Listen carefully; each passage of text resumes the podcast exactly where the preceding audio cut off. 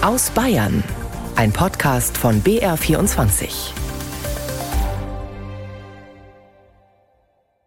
Bayern kurz vor den lang ersehnten Sommerferien. Zeit nachzufragen, wie gut der Freistaat gerüstet ist dafür, dass Rollstuhlfahrer mit öffentlichen Verkehrsmitteln verreisen. Ich wurde schon mal mit dem Gabelstapler auf dem ICE geholt. Und was sich bei der Besucherlenkung getan hat, um von Overtourism geplagte Orte zu entlasten. Uns ist wichtig, dass die Leute sich so verhalten, dass sie keine Spuren hinterlassen. Doch hauptsächlich bewegte die Bayern diese Woche ein Thema. Die Festnahme vier Verdächtiger im Fall des gestohlenen Goldschatzes von Manching. Ja, das war wirklich die kriminalistische Kleinarbeit, die uns über Monate hier beschäftigt hat, sodass wir dann erfahren konnten, dass am Dienstag, dem 18. Juli, eine Übergabe von Gegenständen geplant ist, die möglicherweise mit dem Raub in Manching zu tun haben. Die wurde observiert und dann erfolgte der Zugriff. Und damit starten wir auch in den Rückblick auf diese Woche in Bayern. Am Mikrofon begrüßt sie Julia Grantner. Rund acht Monate ist es her, dass im oberbayerischen Manching das Keltenmuseum bestohlen wurde. Über 480 keltische Goldmünzen aus der Zeit um 100 vor Christus wurden gestohlen. Der reine Materialwert des 3,7 Kilo schweren Schatzes wurde auf rund eine Viertelmillion Euro geschätzt. Der historische Wert unermesslich. Diese Woche dann die Sensationsnachricht. Vier mutmaßliche Täter sind geschnappt worden. Aber zumindest ein Teil des Münzschatzes ist wohl unwiederbringlich verloren. Eingeschmolzen die Goldmünzen.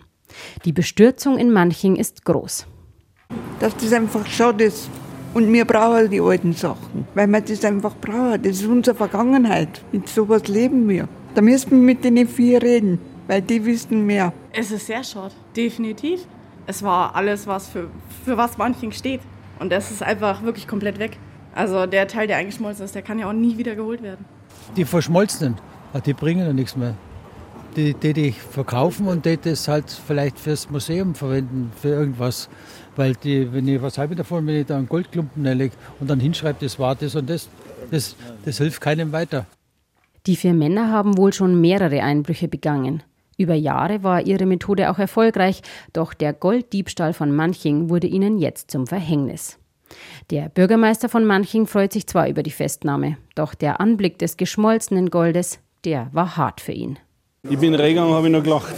Bis ich die Klumpen gesehen habe, ist das Lachen vergangen. Die Bestürzung ist Manchings Bürgermeister Herbert Nerb deutlich anzusehen. Er steht im Presseraum des Bayerischen Landeskriminalamts in München. Hinter ihm liegen unscheinbar in einer Glasvitrine ausgestellt Teile des gestohlenen Goldschatzes, eingeschmolzen zu unförmigen Klumpen. Der Manchinger Goldschatz für immer verloren? Noch habe man die Hoffnung nicht ganz aufgegeben, sagt der Bürgermeister. Bayerns Minister für Kunst und Wissenschaft, Markus Blume, formuliert es so. Er ist insofern unwiederbringlich verloren, wenn das Gold, die Goldmünzen eingeschmolzen sind. Wir wissen aktuell, dass 70 Münzen offensichtlich eingeschmolzen wurden zu Goldklumpen, wo jeweils dann vier zusammengeschmolzen wurden. Das heißt aber umgekehrt, ähm, wir fragen uns immer noch, äh, wo sind weitere mehr als 400 Goldmünzen eine Frage, die die Ermittler derzeit noch nicht beantworten können. Nach LKA-Angaben läuft aktuell eine groß angelegte Suchaktion der Polizei mit Sondengehern auf den Grundstücken der Tatverdächtigen im Großraum Schwerin. Möglicherweise könnten die übrigen Goldmünzen dort noch im Originalzustand vergraben sein. Darauf hofft der Manchinger Bürgermeister. Die Nachricht von den Festnahmen kam für ihn gestern Nachmittag überraschend. Mehr als acht Monate sind seit dem spektakulären Einbruch ins Kelten- und Römermuseum Manching vergangen. Dass nun vier Verdächtige ermittelt und bereits dem Haftrichter vorgeführt werden konnten, das sei schon ein großer Ermittlungserfolg, sagt der Bürgermeister. Wir haben Spitzenarbeit geleistet mit schwierigen Ausgangsbedingungen und da kann ich mich im Namen nur auch der Bevölkerung kann ich mich nur bedanken. Von einem herausragenden Erfolg der bayerischen Polizei spricht heute auch Bayerns Innenminister Joachim Herrmann. Die Ermittler des Landeskriminalamts hätten hervorragend mit den Kollegen in Mecklenburg-Vorpommern zusammengearbeitet, lobt er. Auf die Spur sei man den vier Deutschen im Alter von 42 bis 50 Jahren schließlich durch DNA-Material am sichergestellten Tatwerkzeug gekommen, berichtet LKA-Vizepräsident Guido Limmer.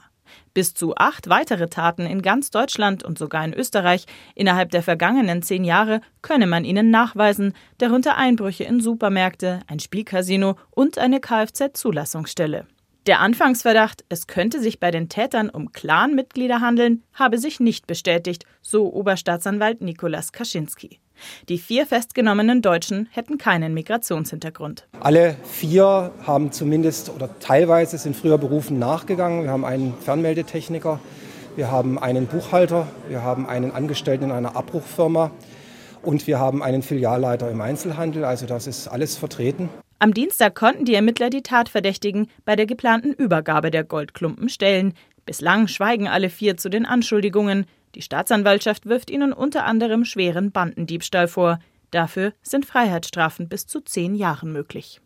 Vier mutmaßliche Täter im Fall des Goldschatzdiebstahls von Manching sind gefasst. Ein Beitrag von Steffi Wagner war das. In Zeiten des Corona-Lockdowns und von Reisebeschränkungen sind viele bayerische Gemeinden von Tagesausflüglern regelrecht überrannt worden. Overtourism wurde das Phänomen genannt. In Orten am Walchensee oder im Wettersteingebirge, da ächzten die Anwohner und die Natur unter der Überlastung. Wirtschaftsminister Hubert Aiwanger hatte den geplagten Regionen Hilfe versprochen. Gute zwei Jahre später Passend zu den bald beginnenden Sommerferien fragt BR-Reporter Hermann Scholz nach den Erfolgsaussichten dieser Besucherlenkung.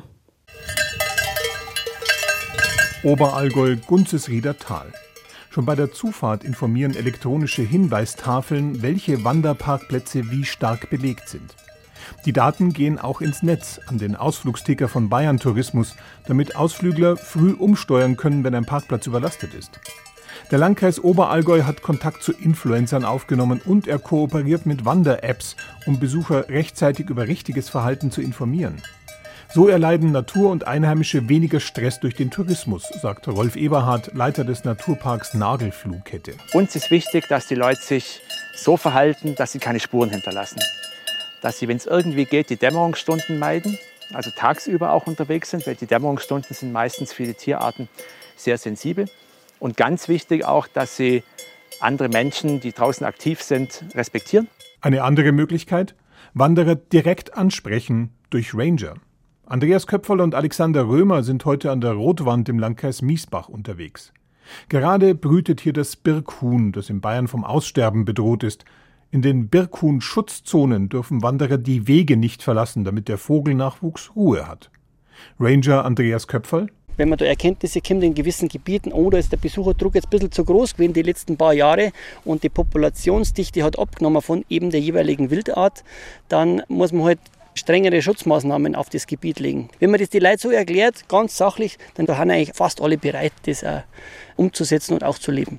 Um die Ausflugsziele vom Verkehr zu entlasten, könnte der öffentliche Personennahverkehr helfen, dafür muss der aber attraktiver werden.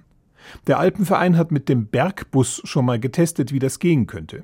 Der Bergbus fährt jetzt das dritte Jahr von München aus zu Zielen in den Bergen, die sonst öffentlich nicht erreichbar sind, heuer jedes zweite Wochenende. Alle Fahrten sind ausgebucht. Der Alpenverein verhandelt gerade mit der Stadt München, dem bayerischen Verkehrsministerium und den Tourismusverbänden, ob der Bergbus im kommenden Jahr im ÖPNV fortgesetzt werden kann. Noch schwieriger wird das Durchkommen an solchen Orten, wenn man im Rollstuhl sitzt. Beziehungsweise oft ist es schon die größte Herausforderung, erst einmal dorthin zu kommen. Mit Bus und Bahn kann es schnell schwierig werden. Noch einmal BR-Reporter Hermann Scholz, der einen Reisenden im Rollstuhl begleitet hat. Norman Burkhardt aus München reist viel mit der Bahn. Die Deutsche Bahn stellt ihm als Rollstuhlfahrer einen Mobilitätsservice. Mitarbeiter begleiten ihn in den Zug und helfen auch wieder heraus. Klappt meistens gut. Manchmal ist es aber ein Abenteuer. Ich wurde schon mal mit dem Gabelstapler aus dem ICE geholt und zwar war das hier in München am Hauptbahnhof. Denn sein ICE hatte Verspätung. Der Mobilitätsservice war nicht mehr da und auch kein Hublift. Selbst wenn alles klappt, spontanes Verreisen ist mit Rollstuhl kaum möglich, sagt Burkhardt. Es ist auf jeden Fall so, dass ich weiterdenken muss, viel weiter im Voraus planen muss als jemand, der jetzt kein Handicap hat, weil das mit der Mobilitätshilfe, man sagt zwar immer, es ist innerhalb von 24 Stunden möglich, aber da habe ich immer wieder das Problem, habe ich überhaupt einen Platz im Zug, weil die Rollstuhlplätze sind einfach begrenzt. Laut Bayerischer Eisenbahngesellschaft, die den Regionalverkehr plant und kontrolliert, sind 80 Prozent der Waggons im Regionalverkehr barrierefrei. Stefan Heigl ist Gemeinderat, Behindertenbeauftragter des Marktes Mehring im Landkreis Eichach-Friedberg und sitzt selbst im Rollstuhl. Die Strecke zwischen München und Augsburg bedient das private Eisenbahnunternehmen Go Ahead. Deren Züge fahren ein Brett aus, mit dem er ohne fremde Hilfe vom Bahnsteig in den Waggon fahren kann. Man kommt alleine in den Zug rein, man kommt auch alleine wieder aus dem Zug raus, absolut barrierefrei. Heigl will anderen Rollstuhlfahrern Mut zu spontanen Reisen mit der Bahn machen.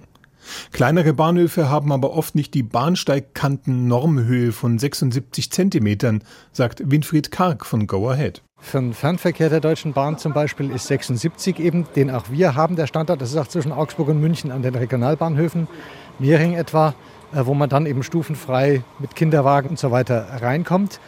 In der Region gibt es halt auch Bahnsteige, die deutlich niedriger sind. Da wird es dann zum Teil für Menschen mit Einschränkungen oder großem Gepäck oder auch einem Gipsbein leider sehr viel schwieriger. Das können wir aber leider nicht beeinflussen. Für den Ausbau ist die Deutsche Bahn zuständig. In Bayern sind laut Bayerischer Eisenbahngesellschaft noch gut 500 von insgesamt über 1000 Stationen nicht barrierefrei. Bei 20 steht heuer der Ausbau an. Man kann sich ausrechnen, wie lange es dauern wird, bis das Bahnland Bayern für Rollstuhlfahrer komplett zugänglich ist. Barrierefrei in Bayern. Zumindest bei Bus und Bahn herrscht noch Nachholbedarf. Nachholbedarf herrscht auch bei der Aufklärung über Pädophilie.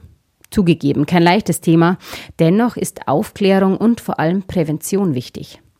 Damit Männer sich trotz ihrer sexuellen Neigung für Kinder nicht strafbar machen, gibt es ein Projekt, das sie dabei unterstützt. Der sprechende Name lautet Kein Täter werden.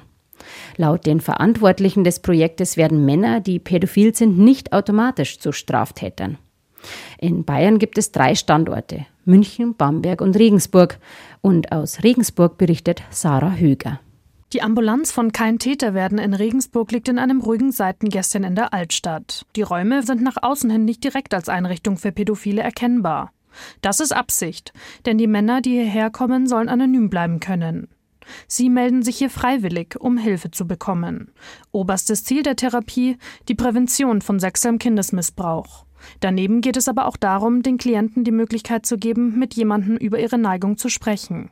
Thomas Leitsch ist therapeutischer Leiter in der Regensburger Ambulanz und kennt die seelischen Probleme der Männer. Da hat ein Patient angerufen, der, ich glaube, sich mindestens vier oder fünfmal während des Gesprächs selber einfach beschuldigt hat und gesagt hat, oh Gott, ich bin so ein Schwein, ich mag das gar nicht erzählen, was in meinem Kopf vorgeht. Er hat noch nie ein Kind angefasst, aber allein an dieser Wunsch, Kindermissbrauchsabbildung, so nennt man das übrigens, zu konsumieren, das fand er so ekelhaft von sich selbst, dass er kaum darüber sprechen konnte. Das Projekt Kein Täter werden gibt es schon seit fast 20 Jahren. Es stammt ursprünglich von der Charité in Berlin. Die Ambulanzen in Bayern werden vom Bayerischen Justizministerium und dem Spitzenverband der gesetzlichen Krankenkassen finanziell unterstützt. Laut Schätzungen sind in Deutschland rund ein Prozent der Männer pädophil. Frauen sind dagegen extrem selten betroffen. In den Sitzungen lernen die Männer zum Beispiel Strategien, die ihnen beim Kontrollieren ihrer Neigung helfen. Also es geht auch viel sozusagen um das Zulassen können, dass man vielleicht bestimmte Dinge in seinem Leben nie wird verwirklichen können. Die Therapie ist kostenlos und unterliegt der Schweigepflicht. Es gibt aber eine Voraussetzung für die Männer, die hier behandelt werden.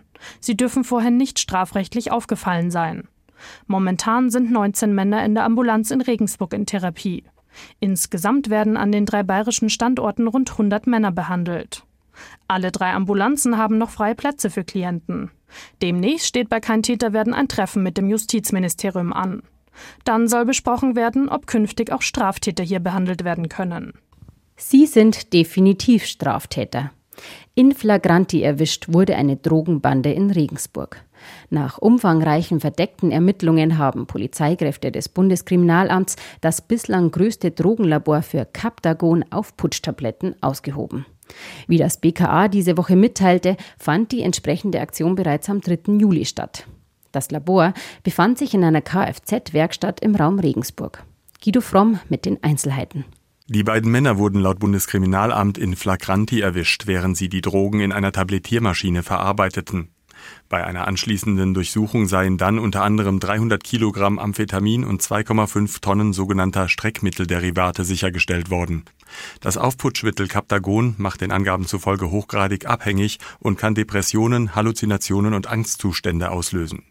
Bei den beiden Männern, deren Festnahme in Kooperation mit dem Rauschgifteinsatzkommando des Landeskriminalamts Bayern erfolgte, soll es sich um syrische Staatsangehörige handeln. Zu eventuellen Hintermännern wurde zunächst nichts bekannt. Weil einer der beiden Männer in Baden-Württemberg im Bereich des Landgerichtsbezirks Ellwangen seinen Wohnsitz hat, leitet die dortige Staatsanwaltschaft die Ermittlungen. Sie wirft den Männern vor, das Drogenlabor betrieben zu haben, um die Tabletten international zu vertreiben. Wir bleiben bei Recht und Gerechtigkeit und kommen zu einem aufsehenerregenden Gerichtsprozess, der diese Woche in Bayern, genauer gesagt vor dem Oberlandesgericht OLG München angelaufen ist.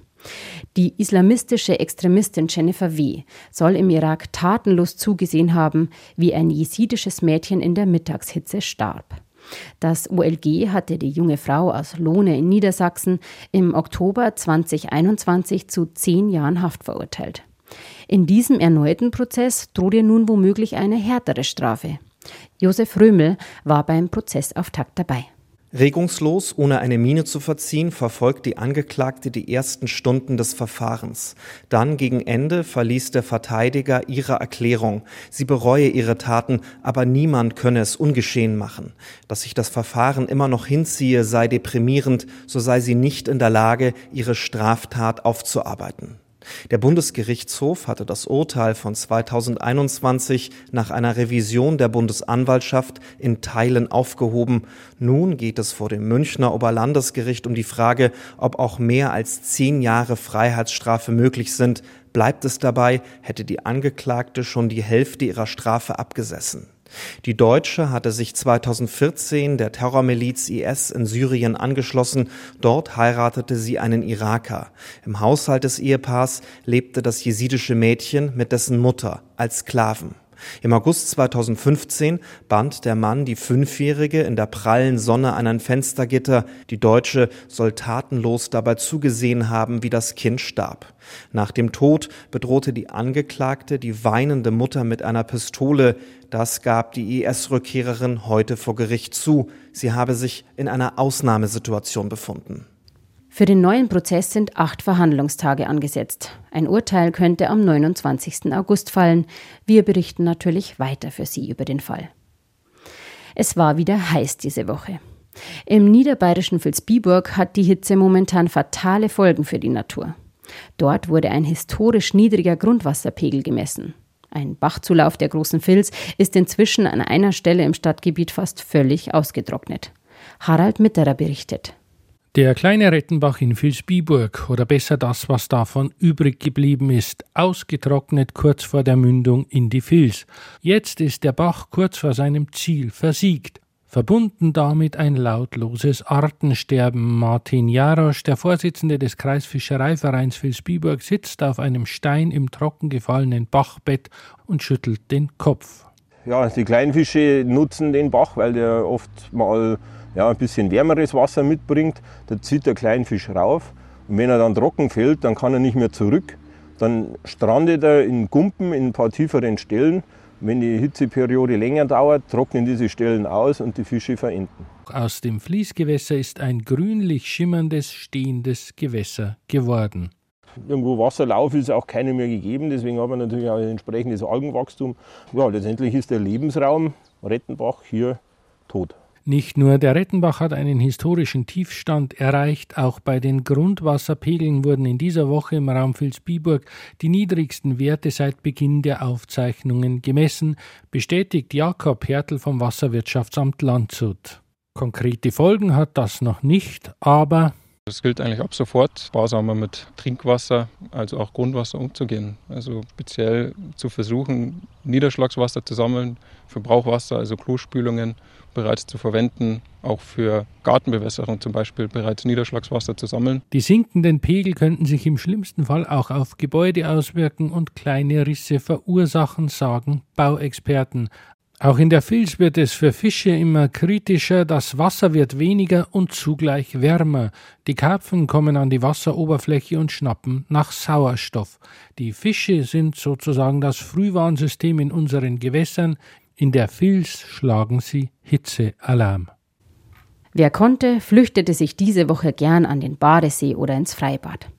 Leider kommt es dort immer wieder zu Unfällen und oft sind es Kinder, die verunglücken. Laut der DLRG können heute rund 20 Prozent der Grundschüler nicht schwimmen. Die Eltern an der Grundschule in Wollensnach haben deshalb kurzerhand selbst die Initiative ergriffen. Der Bär, auf geht's, wir bewegen uns im Wasser wie ein Bär. Rektorin Gudrun von Wojcki zieht ein Bild mit einem Bären aus der Tasche und die rund 20 Kinder warten dann wie ein Bär durchs Wasser im Nichtschwimmerbecken im Freibad in Wollensach. Zusätzlich zur Rektorin steht auf jeder Seite des Beckenrands ein Elternteil. Sabrina Roth hat extra die zweitägige Ausbildung zur Rettungsschwimmerin gemacht, um so den Schwimmunterricht möglich zu machen. Weil ich es wichtig finde, dass alle Kinder schwimmen lernen. Fand den Aufruf toll und mein Mann und ich haben uns dann gleich angesprochen gefühlt und haben mitgemacht. Schwimmen sollte man können. das wäre ganz gut. Ja, mal ein bisschen Kondition sollte man natürlich haben, weil manche Disziplinen sind schon nicht ohne. Also wenn man dann mit Kleidung schwimmen muss oder Streckentauchen oder Personen abschleppen, da haben wir schon gemerkt, ja, das ist gar nicht so einfach. Ohne das ehrenamtliche Engagement der Eltern würde es nicht gehen. Projekte wie diese unterstützt auch die DLRG und rät dazu, Eltern und Großeltern dafür zu gewinnen. In der Grundschule in Wollensach waren sie im vergangenen Jahr nur zu dritt, jetzt sind es 20 Eltern. Voller Einsatz der Eltern als Rettungsschwimmer für die Grundschulkinder in Wollensach. Ein Beitrag von Daniela Olivares war das. Bevor ich mich jetzt gleich von Ihnen verabschiede, rufen wir noch einmal Hallo. Dieser Ruf schallte in den letzten Wochen tausendfach durch die Landshuter Innenstadt. Dort wurde die Landshuter Hochzeit, ein Historienspiel von 1475, nachgefeiert. Heute geht es erst einmal zu Ende, doch für die kommende Zeit ist bereits eine Neuerung geplant. Die Veranstalter der Landshuter Hochzeit wollen sich für die Liste des immateriellen Kulturerbes der Menschheit bewerben. Philipp Kunschner mit Details. Die Landshuter Hochzeit steht nun vor dem nächsten Schritt, die Bewerbung für die Liste des immateriellen Kulturerbes der Menschheit weltweit, so Klaus Timmer, Vorstandsmitglied des Ausrichtervereins Die Förderer. Das Ziel lautet, dass wir versuchen wollen, auf die internationale Liste zu kommen. Und jetzt muss man eben konkretisieren, wie wir den Weg dorthin beschreiten. Etwa 2500 Darsteller spielen alle vier Jahre die Landshuter Fürstenhochzeit aus dem Jahr 1475 nach, in historischen Gewändern mit dem Anspruch, das spätmittelalterliche Fest möglichst authentisch darzustellen. Die Bewerbung für die Liste des weltweiten immateriellen Kulturerbes wollen die Veranstalter nicht alleine angehen, sondern mit weiteren Dokumentarspielen aus Deutschland, vielleicht sogar aus ganz Europa. Das könnte die Erfolgschancen der Bewerbung weiter erhöhen, heißt es von Experten. Rein um Werbung oder touristische Interessen dürfe es dabei aber nicht gehen. Die repräsentative Liste des immateriellen Kulturerbes der Menschheit umfasst Kulturformen wie Tanz und Musik, aber auch Bräuche, Feste und Handwerkskünste. Die Liste zielt darauf ab, kulturelle Ausdrucksformen zu erhalten und sichtbar zu machen. Die Veranstalter wollen mit der gemeinsamen Bewerbung zeitnah beginnen. Die nächste Aufführung der Landshuter Hochzeit soll 2027 stattfinden. Geht es nach den Ausrichtern dann vielleicht schon mit dem Prädikat Welterbe. Damit sind wir am Ende der Sendung. Ich wünsche Ihnen jetzt noch einen schönen Sonntagabend und einen guten Start in die neue Woche. Am Mikrofon verabschiedet sich Julia Grantner.